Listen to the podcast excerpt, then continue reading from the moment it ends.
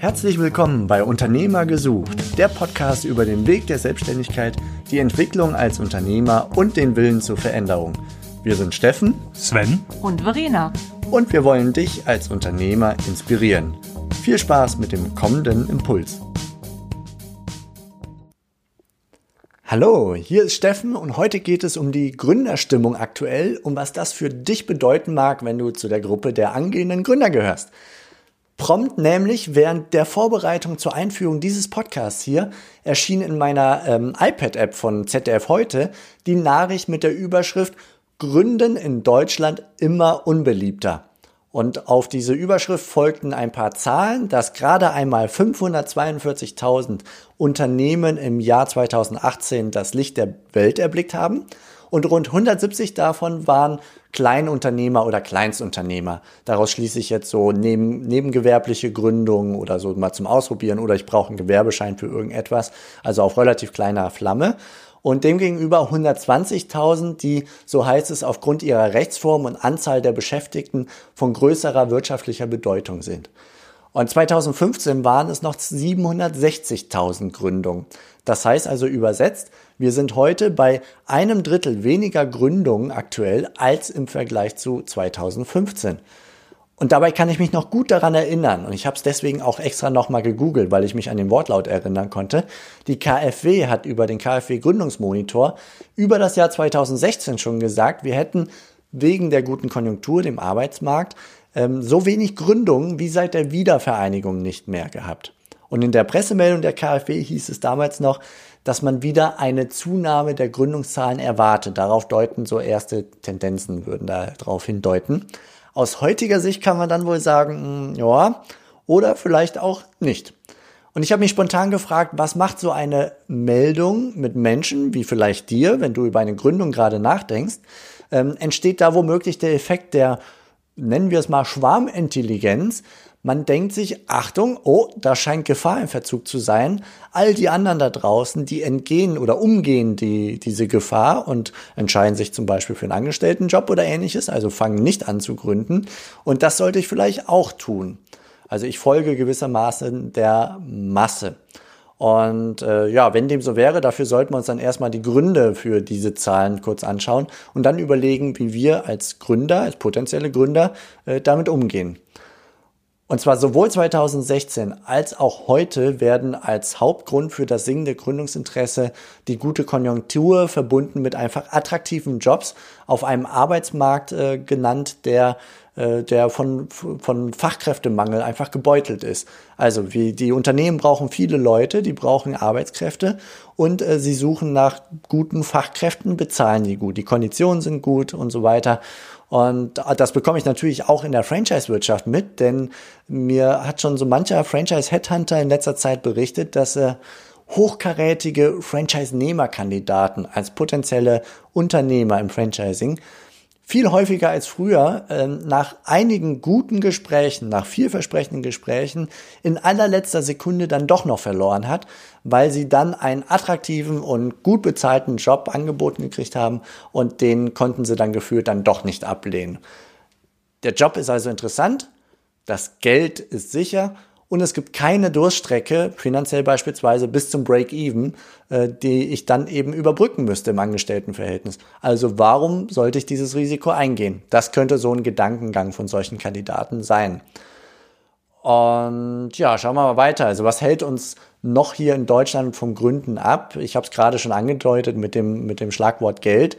Ähm, das Geld und das damit verbundene bürokratische Hürdenwerk, so möchte ich es mal sagen. Also der ZDF-Artikel, der zitiert auch einen KfW-Experten, der in dem Artikel feststellt, dass es noch nie so viele Fördermöglichkeiten, also staatliches Geld für Gründer gegeben habe, wie es heute der Fall ist. Aber die Vielzahl der Programme ist äh, sehr unübersichtlich und die Gründer werden dadurch einfach verwirrt. Und außerdem geben. Gründer sehr, ja, sehr früh kann man gar nicht sagen, steht auch nicht drin, aber die Gründer geben ihre Bemühungen um, um Unterstützung und Fördergelder auf, weil einfach die Förderprogramme so eng geschnitten sind, so spitz geschnitten sind, dass sie auf dem Weg irgendwann feststellen, dass sie die Kriterien dann doch nicht erfüllen. Also da gibt es einen Fördertopf A, der ist für bestimmte Unternehmen und Gründer, die die und die Kriterien erfüllen. Man glaubt, man ist geeignet und dann kommt irgendein so ein Haken und deswegen kriegt man das Geld doch nicht.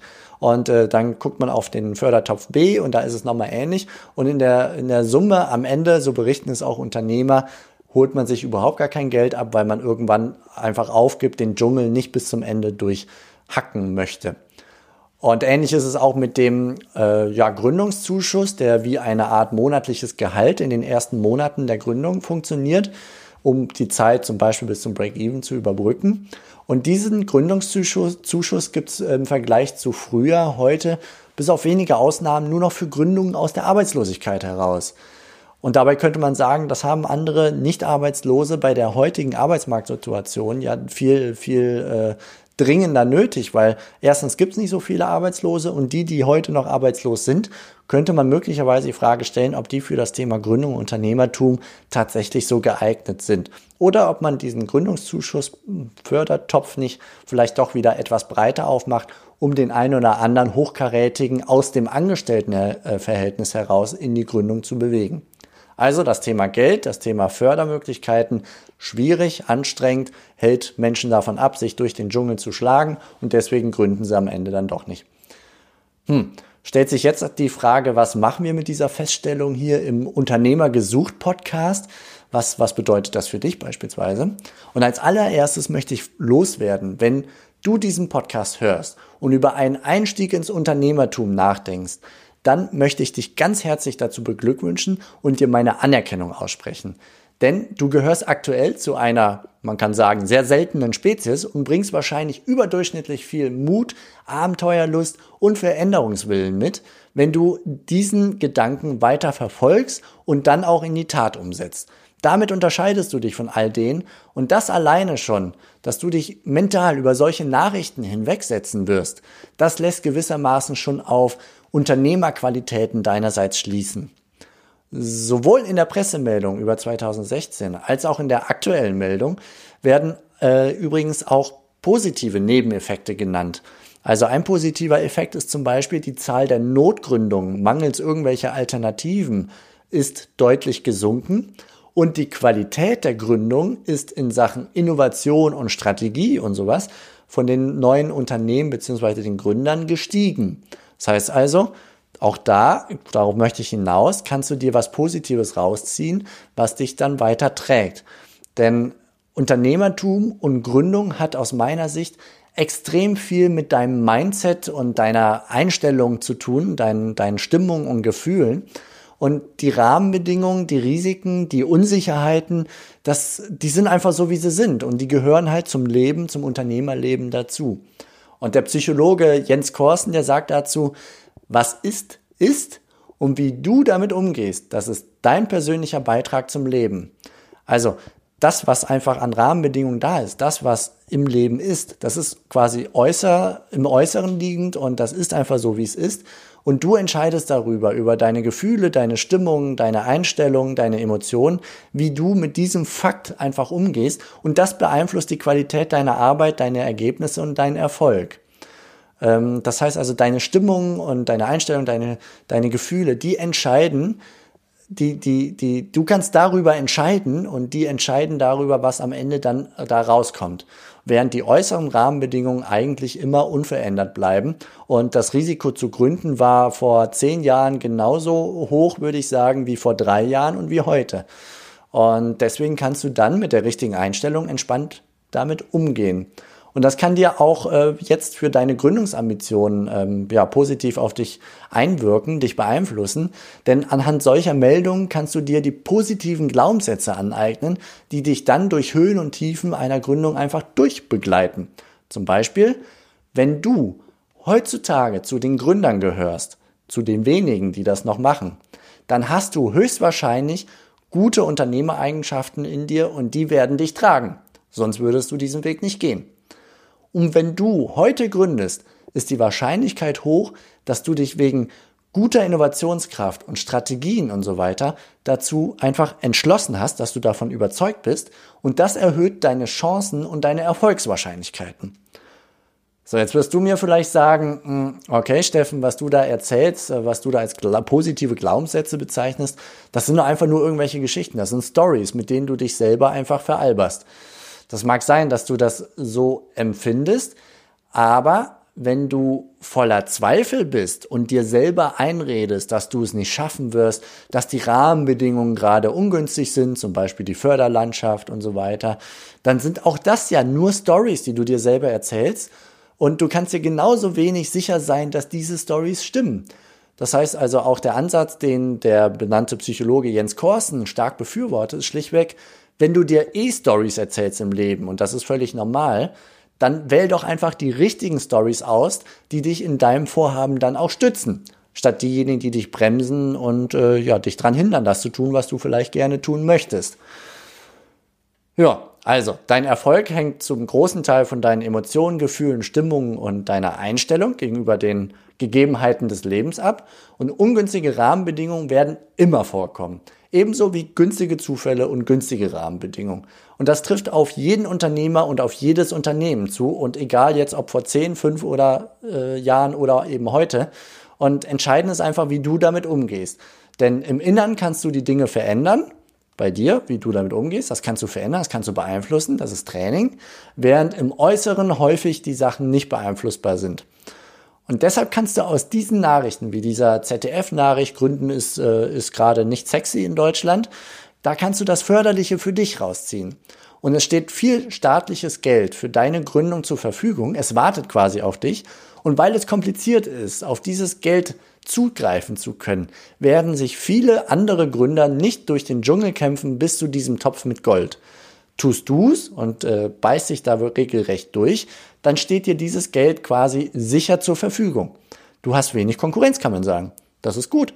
Und der gute Arbeitsmarkt, der hält Menschen davon ab, ein Startup zu gründen, um bei Investoren auch anzuklopfen.